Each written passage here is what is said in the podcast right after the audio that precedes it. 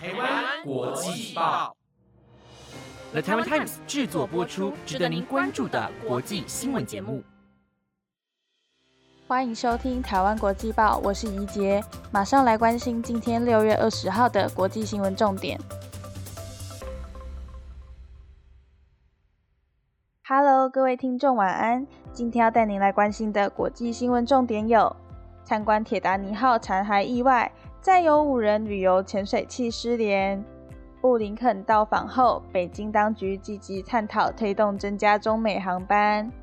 乌干达中学攻击事件酿四十二死，二十人疑似涉案遭逮捕。巴黎航展疫情后回归，空中巴士迎来史上最大订单，以及二十亿人水源危机，喜马拉雅冰川融化加速。如果您对以上的新闻感兴趣，想了解更多的新闻内容，那就跟我一起收听下去吧。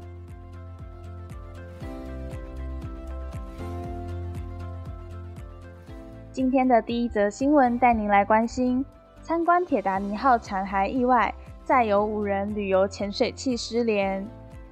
用于载人参观知名沉船铁达尼号残骸的一艘旅游潜水器在大西洋失联。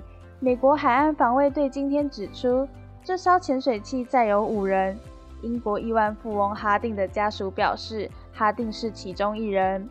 巴基斯坦知名商人达伍德的家族稍早也表示，潜水器内包含达伍德和他的儿子。综合外媒报道，美国海岸防卫队证实，这艘载有五人的潜水器从昨天上午以来就一直失联。美国海岸防卫队在推文发文提到。长度有六点四公尺的潜水器下潜大约一个小时又四十五分钟就失去联系。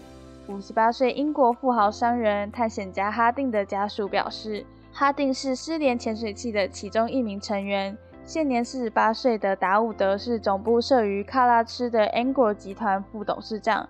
家族今天发布声明提到。达伍德与他的十九岁儿子苏里曼·达伍德都在这艘只能供应九十六小时氧气的潜水器里。潜水器所属的旅游公司海洋之门以每人收取二十五万美元的价格进行铁达尼号残骸探险活动。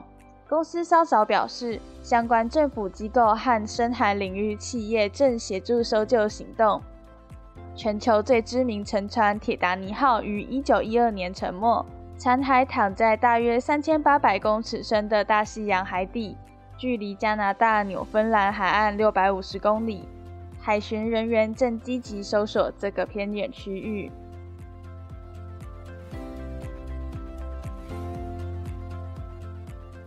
接下来这则新闻带您关注到：布林肯到访后，北京当局积极探讨推动增加中美航班。中国外交部发言人毛宁今天表示。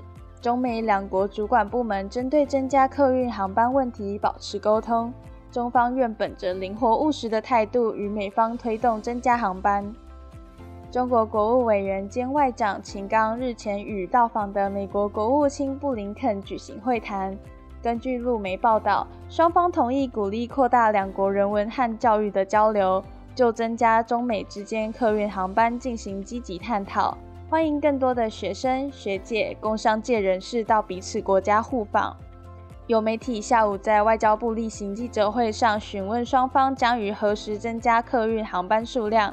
毛宁回答：中美两国主管部门针对增加客运航班问题保持沟通，也愿同美方一道，本着灵活务实的态度推动增加航班。日本野村证券稍早前的报道显示。目前往返中美的航班次数仅恢复至疫情前二零一九年的百分之六。反观中国，往返埃及、沙地阿拉伯和意大利的航班几乎重返疫情前水准，甚至有所成长。对此，野村首席中国经济学家陆廷表示，地缘政治因素在中国出境旅客方面明显发挥作用。野村报告援引 Verify 截至五月二十二号的数据显示。中国往来埃及的航班次数为百分之一百一十六点七，往来沙地阿拉伯百分之九十三点三，意大利为百分之九十一点六，英国达百分之七十二点一，台湾也有百分之三十八点九。但日本仅百分之二十九点一，美国更只有百分之五点六。另据外电，美国运输部于五月十八号批准中国数个赴美航班，包括中国国航北京至纽约每周一班，东方航空上海洛杉矶每周一班，厦门航空厦门至洛杉矶每周三班，南方航空广州至洛杉矶每周两班。其中，厦航和南航航班均于五月三十号生效。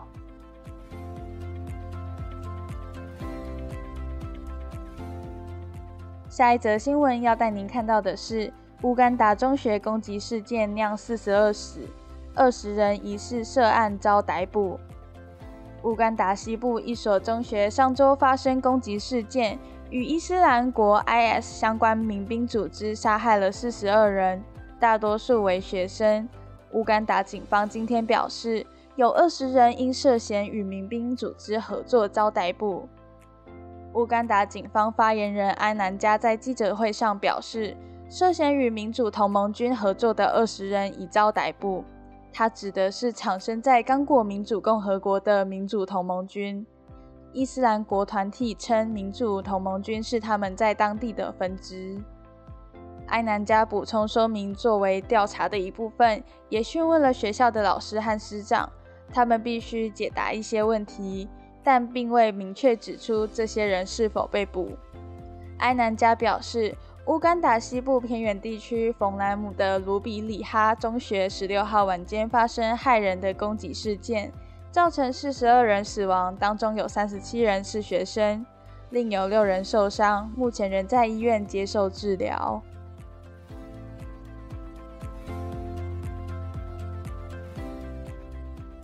下一则新闻带您看到巴黎航展疫情后回归，空中巴士迎来史上最大订单。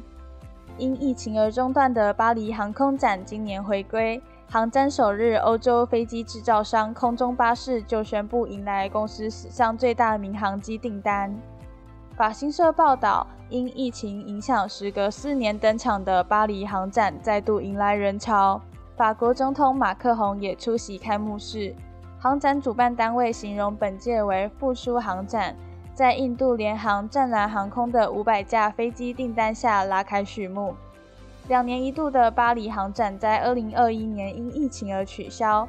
航展期间，战机和民航机会飞行表演，包含乌克兰军方官员在内的各国代表团身着制服或西装笔挺与会，与马克宏一同在看台观赏。今年的巴黎航展因俄乌战争使国防装备再成新亮点。此外，航空业致力减少碳足迹也是焦点之一。马克宏乘坐抵达现场的直升机也使用部分永续性飞行燃料。巴黎近郊的布杰机场周边交通大堵塞，证明大众渴望今年航展。飞机制造商迎接数百份订单。航空公司今年也准备迎来接近最佳纪录的旅客量。俄乌战争促使各国增加军费开支，渴望加惠国防工业厂商。俄罗斯今年被拒于航展之外。乌克兰军官在诺大展场四处参观，一些人拍摄现场展出的飞弹装备。今年展场面积达十二万五千平方公尺，接近十八个足球场。为期一周的航展预计吸引约三十二万人次参观，而参展厂商来自四十七个国家地区，其中美国就多达四百二十五家。湛蓝航空今天给彭巴下的订单涵盖 A 三二零家族的飞机，订单金额高达五百五十亿美元。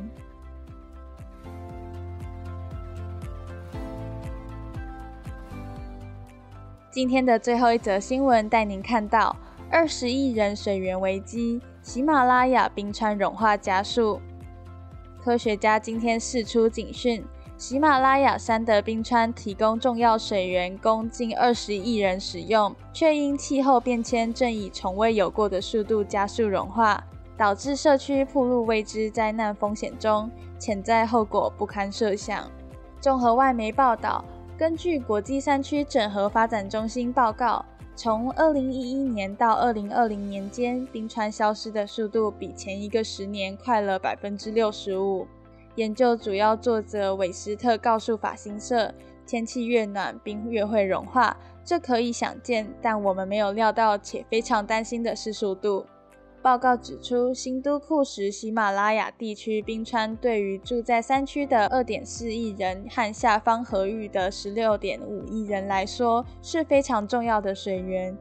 国际山区整合发展中心表示，按照目前碳排放的趋势，到了本世纪末，冰川的体积可能比现在削减多达八成。国际山区整合发展中心是一个跨政府组织，总部位于尼泊尔。成员国还包含阿富汗、孟加拉、不丹、中国、印度、缅甸、巴基斯坦。这个地区的冰川是十个重要河流系统源头，包括恒河、印度河、黄河、湄公河和伊洛瓦底河，直接或间接供应了数十亿人口所需的粮食、能源、干净空气和收入。国际山区整合发展中心副秘书长科兹尔指出。亚洲有二十亿人仰赖这些冰川和雪供应的水源，失去这个冰冻圈的后果不堪设想。各国在二零一五年巴黎气候协定中同意将全球暖化幅度控制在比工业化前水准高摄氏一点五度到两度之内，但这份经过同裁审查的报告指出。即便到达了这个目标，这些冰川也可能在二一零零年之前融化三分之一到二分之一。国际山区整合发展中心的生计与移民议庭专家马哈江表示，这个地区的聚落没有获得他们所需要的资源，多数适应行动是社区和家庭对气候事件所做的反应，不足以应对气候变迁的挑战。未来这重点会是预先为变化做准备。